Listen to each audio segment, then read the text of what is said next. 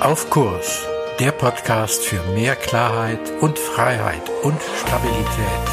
Mein Name ist Frank Ertel. Hallo und herzlich willkommen zu deinem Podcast Auf Kurs. Heute am Altjahresabend mit dem Thema Und was hast du dir für 2022 vorgenommen?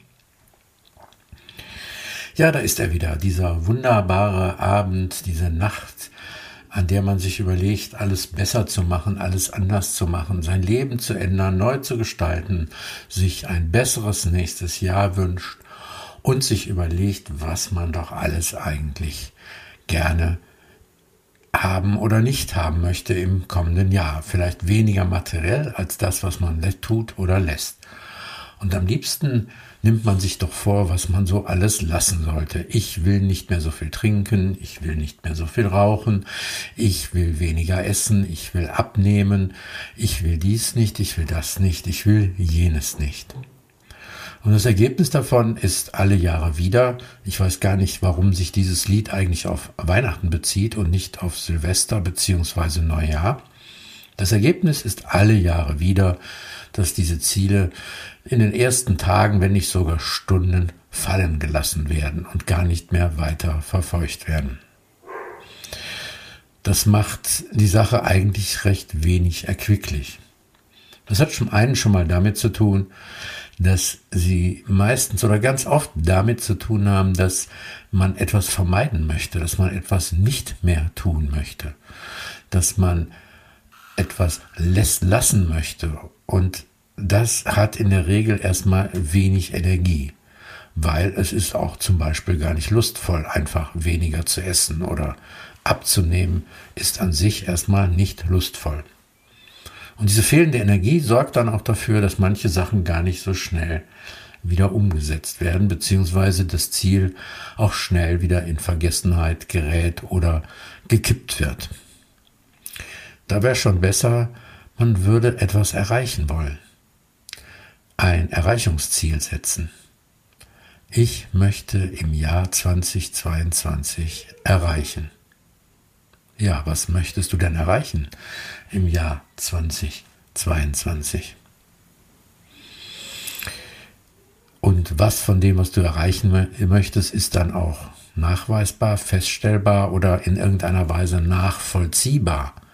Auch das ist ja eine spannende Frage. Ehrlich gesagt, wenn ich darüber nachdenke, was für mich wichtig ist und was für mich im Moment dran ist, auch gesellschaftlich dran ist, dann ist es gar nicht das Ziele setzen.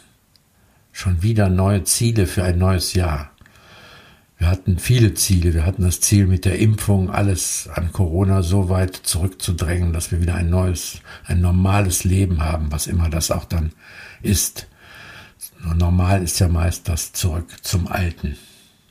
Das ist uns in 2021 nicht so super gut gelungen. Und ob uns das in 2022 gelingt, ich weiß es nicht. Was jedenfalls aufgefallen ist, dass es in Diskussionen in 2021 ganz oft sehr hart zugegangen ist. Dass gerade in Diskussionen rund um Impfen sofort die Emotionen hochschlugen, sofort eine harte Haltung eingenommen wurde. Dass die einen und die anderen ihre Positionen fast gar nicht mehr ausgetauscht haben sondern es ging einfach nur noch darum, sich zu verteidigen. Das ist dann sowas ähnliches vielleicht wie im Krieg. Ich verteidige meine Position.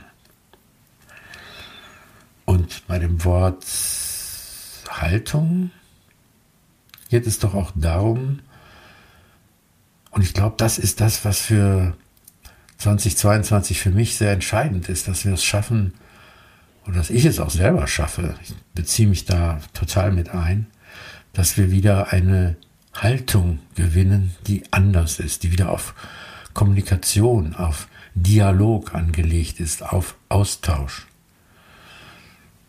Das heißt ja, dass ein Wort zwischen uns steht, also zwischen unseren Worten Log, also Log kommt ja von Logos und dia von zwischen, also dass Worte zwischen uns ausgetauscht werden.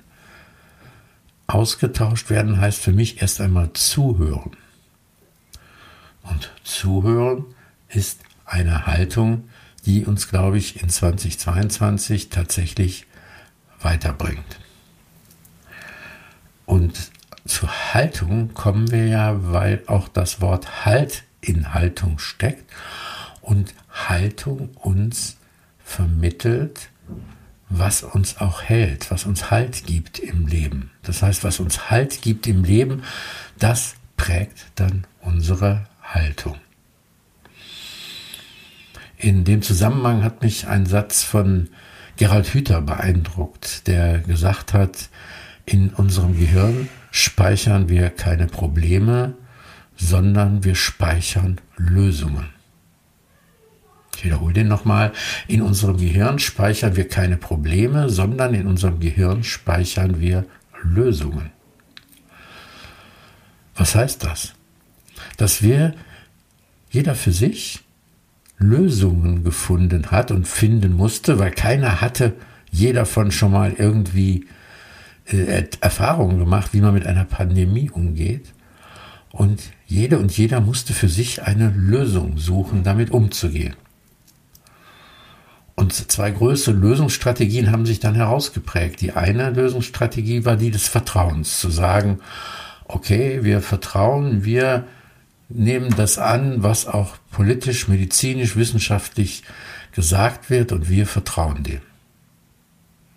Eine Lösungsstrategie. Die zweite Lösungsstrategie war genau die gegenteilige Strategie, nämlich die des Misstrauens. Wir misstrauen allem, was da kommt von Wissenschaft, von Staat und je mehr man darauf gesetzt hat, Menschen zu überzeugen, desto mehr wuchs das Misstrauen. Und die Haltungen scheinen im Moment teilweise fast unversöhnlich nebeneinander zu stehen, weil wir den oder die andere mit der anderen Haltung oft als den Feind oder die Feindin betrachten.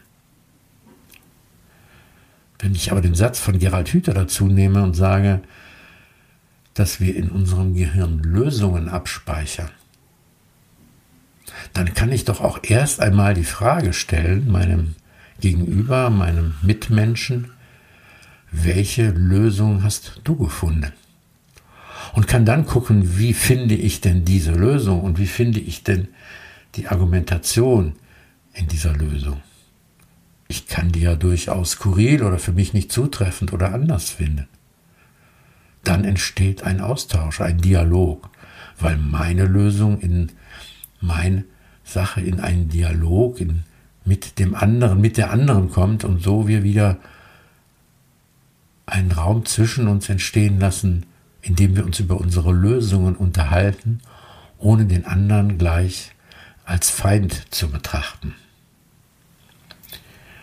Und hinter den Lösungen steht ja immer auch, dass jemand was erreichen möchte.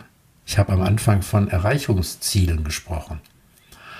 Und zum Erreichen gehört eben auch, dass ich meine Bedürfnisse befriedige. Dass ich meine Bedürfnisse befriedigen kann mit den Lösungen, die ich finde, denn dafür suche ich Lösungen.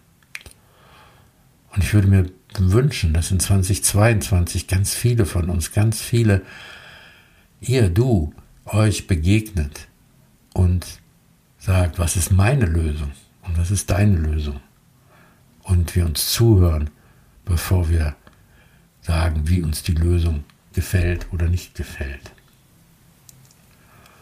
Und wir wollen alle unsere Bedürfnisse befriedigen. Auch nach Nähe, nach Erkennen, nach Erkennbarkeit und Berührung. Manchmal höre ich dann den Satz, dass online nicht dasselbe sei, wie wenn man sich live treffen würde. Und die Sehnsucht nach Live-Treffen ist ungeheuer groß im Moment. Das stimmt auch. Live und Online sind zwei verschiedene Sachen, die unterschiedlich sind. Aber eine Sache fällt mir online immer wieder auf, dass in dem Moment, wo eine Kamera angeschaltet ist, alle diejenigen, die da sitzen vor der Kamera, in ihrer Mimik erstarren. Fast als wären sie lethargisch, als wären sie nicht da. Das ist auch ein Teil von Haltung und Erstarrung. Und dann wird das Bedürfnis, was ich vielleicht habe, in deiner Mimik, in deiner Gestik etwas ablesen, etwas erkennen zu können, wird dann gar nicht für mich befriedigt. Und dann sind Online-Begegnungen sehr, sehr unbefriedigend. Was ist dein Bedürfnis 2022 und mit welcher Haltung möchtest du in das Jahr gehen, um anderen Menschen zu begegnen, um deren Lösungsstrategien auch erst einmal zu hören und wertzuschätzen, bevor du sie vielleicht von deinen abgrenzt und sagst, was deine Strategie an dieser Stelle ist. In diesem Sinne wünsche ich dir einen wunderbaren Start in das neue Jahr 2022 und wünsche dir, dass du einfach auf Kurs bleibst mit deiner Haltung auf deinem Kurs in dem neuen Jahr. Mehr zu diesem Thema auf meiner Webseite frankerte.de. Dir gefällt der Podcast? Abonniere und bewerte ihn gerne und bleib auf Kurs.